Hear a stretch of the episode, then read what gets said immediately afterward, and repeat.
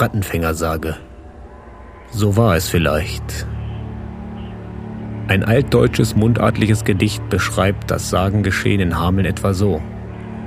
Die Sommersonnenwende des Jahres 1284 war vorbei.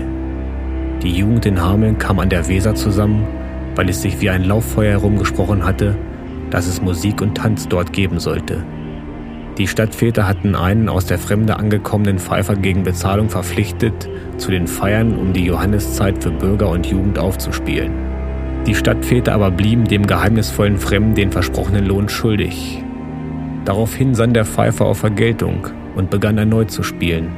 Von seiner seltsam schönen und betörenden Musik war die unverheiratete Jugend so begeistert, ja geradezu verzaubert, dass sie dem Spielmann folgte, wohin auch immer. Sein Ziel war der Koppenberg, den man von Hameln aus im Osten sehen konnte.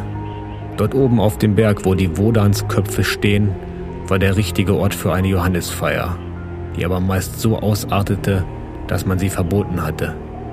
Außerdem kannten alle die Bedeutung des Berges aus heidnischer Zeit. Die Kirche hatte vergeblich versucht, den Berg in einen christlichen Wallfahrtsberg, einen Kalvarienberg umzuwandeln. Jetzt durfte ihn niemand mehr ungestraft betreten, schon gar nicht die Höhle auf dem Berg. Doch genau dorthin ließen sich die jungen Leute verführen. Als alle in der Höhle versammelt waren, geschah das Unglück. Die Höhle stürzte ein und begrub die ganze Schar unter sich. Später glaubten die Hamelner Bürger, der Teufel in Gestalt des Pfeifers habe die Kinder geraubt und in die Höhle geführt.